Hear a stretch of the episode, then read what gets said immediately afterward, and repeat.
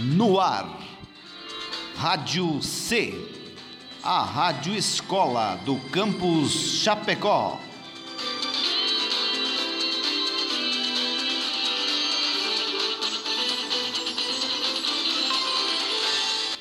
Aviso. O programa que você ouvirá a seguir não foi gravado nos estúdios da Rádio C. As pessoas envolvidas nesse projeto gravaram os áudios deste programa de suas respectivas casas, respeitando as orientações de combate e prevenção do Covid-19. Olá, eu sou a Isadora Costa. Sou Antônio Cassol. E eu sou o Gessé Chaves. E essa é mais uma edição do programa Historicizando. Para onde vamos? Onde Quando foi a Revolução Por Francesa? que Mary da Escócia foi decapitada? E se os indígenas tivessem derrotado os As sereias realmente Porque a existiram? pré-história americana foi diferente da O europeia. que foi a Era Vargas? Por que não foram os americanos que conquistaram a O que Europa? faz um historiador? Historicizando. E hoje falaremos dos povos ameríndios, mais especificamente do Grande Império Azteca. Antes de começarmos, vocês poderiam nos fazer um breve resumo sobre a trajetória dos astecas? Claro, muito provável que esse povo surgiu como uma tribo nômade no norte mexicano, chegando na Mesoamérica por volta do início do século XII. Dois séculos depois, construíram sua magnífica capital, Tenochtitlan, e durante o século XV emergiram como uma força dominante no México Central, desenvolvendo uma organização social, política, religiosa e comercial que colocou muitas cidades e estados da região sob seu controle. Os invasores espanhóis derrotaram o Império Azteca por volta de 1521, pondo fim à última grande civilização ameríndia da Mesoamérica. Nossa, podemos ver que os astecas realmente foram um povo muito complexo e organizado. Fiquei muito curioso sobre a origem deste povo. Poderiam me falar um pouco mais? Ainda não se sabe muito das origens exatas do povo, mas acredita-se que tenham começado com uma tribo de caçadores-coletores do norte, cujo nome veio da sua terra natal, Aztlán, ou seja, Terra Branca na língua azteca. A chegada deles na Mesoamérica no século XII contribuiu para a queda da civilização mesoamericana anterior, os toltecas. Nesse momento, é, através do contato com as civilizações locais, começou o processo de sedentarização azteca. Mas eles só começaram a construção de sua cidade principal, Tenochtitlan, em 1325. Essa cidade foi construída em ilhas no meio do lago Texcoco, em homenagem ao deus Huitzilopochtli. Em 1428, seu líder Itzcoatl formou uma tríplice aliança com os Texocos e os Tacopan para derrotar seus rivais mais poderosos, os Tapanecas, e conquistar sua capital, Azcapotzalco. O sucessor de Itzcoatl, Montezuma I, que assumiu o poder em 1440, foi um grande guerreiro, lembrado como o pai do Império Azteca, pois começou a expansão militar e territorial. No início do século XVI, os aztecas passaram a governar até 500 pequenos estados, organizados em 38 províncias que pagavam tributos. O império contava com mais de 15 milhões de pessoas por conquista ou por comércio. Tenochtitlan, em seu auge, chegou a ter mais de 200 mil habitantes, sendo a cidade mais densamente povoada na América antes da conquista dos europeus. Esse império me surpreende cada vez mais. Para uma comparação, Londres, uma das principais cidades europeias, em 1530 tinha pouco mais de 50 mil habitantes. Mas agora vamos para a parte que eu mais gosto: a religião azteca. Para começarmos, temos que entender que a fé azteca compartilhava muitos aspectos com outras religiões mesoamericanas, como exemplo a dos maias, incluindo o rito do sacrifício humano. Nas grandes cidades do Império Azteca, magníficos templos, palácios, praças e estátuas personificavam a devoção infalível da civilização aos muitos deuses aztecas, incluindo Huitzilopochtli, deus da guerra e do sol, e o deus Quetzalcoatl, a serpente emplumada, um deus teuxicano que desempenhou muitos papéis importantes na fé azteca ao longo dos anos. O grande templo ou templo maior na capital azteca foi dedicado a Huitzilopochtli e Tlaloc, o deus da chuva. O calendário azteca, comum em grande parte da Mesoamérica, era baseado em um ciclo solar de 365 dias e um ciclo ritual de 260 dias. O calendário desempenhou um papel central na religião e nos, e nos rituais da sociedade azteca. Os deuses eram homenageados com festivais, banquetes, músicas, danças, decorações de estátuas, queimas de incensos, inteiros rituais de bens preciosos, penitências com derramamento de sangue e sacrifício animal. O sacrifício humano era frequentemente realizado para alimentar os deuses e mantê-los felizes, para não dificultarem a vida humana e conseguirem derrotar as forças da desordem. Apenas acrescentando que, nas batalhas, o bom guerreiro não era o que matava mais, e sim o que trazia mais guerreiros para futuros sacrifícios. Enfim, mudando um pouco de assunto, às vezes eu estou na internet e vejo algumas construções magníficas dos astecas. Sim, os astecas eles apreciavam muito as belas artes e coletavam peças de todo o império para serem levadas a Tenochtitlan e muitas vezes eram enterradas cerimonialmente. A arte asteca era eclética e variava de objetos preciosos gravados em miniatura a enormes templos de pedra. As esculturas monumentais, sem dúvidas, eram as favoritas e podiam ser monstruosidades temíveis, como a colossal estátua de Coatlicue, ou muito realistas, como a famosa escultura de Xochitl sentado.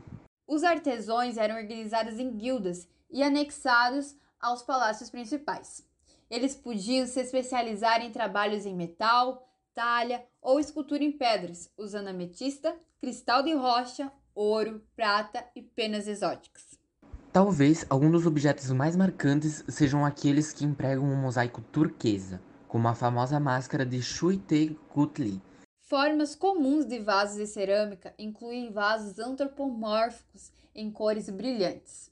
E uma nota especial foi a porcelana Cholula, de Xololan, finamente feita e altamente preciada. A arte azteca representava todos os tipos de assunto, mas em especial animais, plantas e deuses, particularmente aqueles que eram relacionados à fertilidade e à agricultura. A arte também pode ter sido usada como propaganda para espalhar o domínio imperial de Tenochtitlan.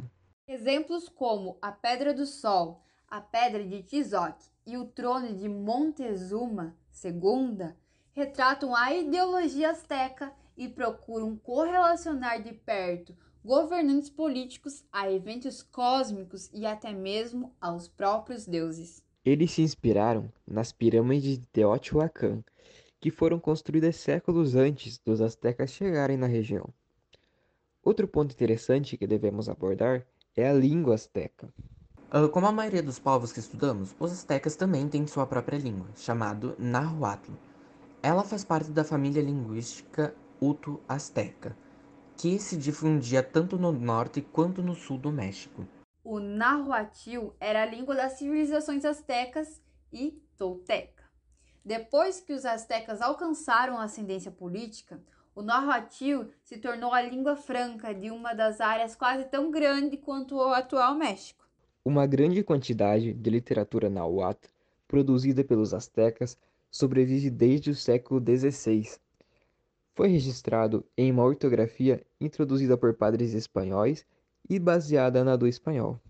O Nahuatl clássico empregava um conjunto de 15 consoantes e quatro vogais longas e curtas e era notável pelo uso do TL, produzindo uma única consoante e pelo uso da oclusiva glótica. Numerosas palavras nahuatl emprestadas pelos espanhóis foram posteriormente absorvidas pelo inglês, incluindo chile ou chile, abacate, chocolate, coite, peyote, guacamole, jaguatirica e mescal. E para acabarmos, por que não falamos sobre a invasão espanhola e a queda da civilização azteca? O primeiro europeu a visitar o território mexicano foi o Francisco Hernández de Córdoba, que chegou na península de Yucatán vindo de Cuba com três navios e cerca de 100 homens no início de 1517. Os relatórios de Hernández levaram o governo espanhol local Diego Velázquez a enviar uma força maior de volta para o México, sob comando de Hermán Cortés. Em março de 1519, Cortés desembarcou na cidade de Tabasco, onde aprendeu com os nativos da grande civilização asteca, que então era governada por Montezuma II. Desafiando a autoridade de Velázquez, Cortés fundou a cidade de Veracruz, na costa sudoeste do México, onde treinou seu exército em sua força de combate disciplinada. Cortes e cerca de 400 soldados marcharam para o México, ajudados por uma mulher nativa conhecida como Malinche, que serviu como tradutora. Graças à insatisfação dos povos dominados dentro do Império Azteca, Cortés foi capaz de formar alianças com povos nativos que estavam em guerra contra Mentezuma II. Em novembro de 1519, Cortés e seus homens chegaram a Tenochtitlan, onde Montezuma e seu povo os saudaram como convidados de honra, graças à crença de que eram enviados do deus Quetzalcoatl, que fora banido para o Oceano Atlântico. Embora os astecas tivessem um número maior de pessoas, suas armas eram bem inferiores, e Cortés foi capaz de tomar imediatamente Montezuma e sua comitiva de lordes como refém, ganhando o controle de Tenochtitlan. Os espanhóis então assassinaram milhares de nobres astecas durante uma cerimônia de dança ritual. E Montezuma II morreu em circunstâncias incertas enquanto estava sob custódia. Doenças europeias como a varíola, cachumba e sarampo também foram armas poderosas contra a população local, que não tinham imunidade contra elas. Um monge franciscano que viajava com Cortes observou o impacto da varíola sobre os astecas. Morriam aos montes. Em muitos lugares aconteciam que todos em uma casa morriam, e como era impossível enterrar o grande número de mortos, eles derrubavam a casa sobre eles, para que suas casas se tornassem os seus túmulos. Em apenas um ano, a varíola havia reduzido a população de Tenochtitlan em 40%. Cuauhtémoc, o jovem sobrinho de Montezuma II, assumiu como imperador e os astecas expulsaram os espanhóis da cidade. Com a ajuda dos rivais nativos dos astecas, Cortes montou uma ofensiva contra o Tenochtitlan, derrotando finalmente a resistência de Cuauhtémoc em 13 de agosto de 1521. Ao todo, acredita-se que cerca de 240 mil pessoas morreram na conquista da cidade, o que efetivamente acabou com a civilização azteca. Após sua vitória, Cortes arrastou Tenochtitlan e construiu a cidade do México sobre as suas ruínas e rapidamente se tornou o principal centro europeu no Novo Mundo. Vocês teriam alguma curiosidade sobre este povo? Agora é para acabar mesmo. Claro que nós temos. Como era uma nação de guerreiros, não há dúvidas de que os líderes astecas sempre usavam o vermelho, uma cor escarlate profunda que não era comum na Europa. O melhor tecido que se podia produzir na Europa era tingido com um extrato vegetal conhecido como vermelho garança que produzia uma cor mais clara do que os astecas faziam. E qual que era o ingrediente secreto dos astecas para essa tinta vermelha? O ingrediente secreto era o besouro de conchonilha, usado como corante para roupas e também para outros produtos. Muito interessante. Agradeço a participação de vocês dois.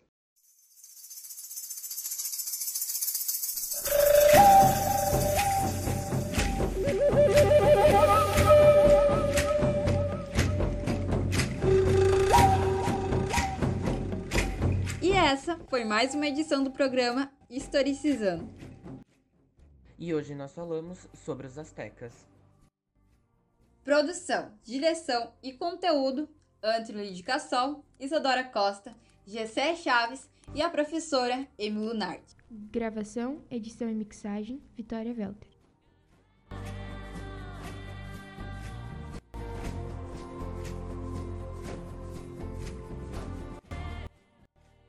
Para onde vamos? onde Quando foi a Revolução Por Francesa? que Mary da Escócia foi decapitada? E se os indígenas tivessem derrotado os As sereias realmente Porque a existiram? pré-história americana foi diferente da O europeia. que foi a Era Vargas? Por que não foram os americanos que conquistaram a O que Europa? faz o historiador?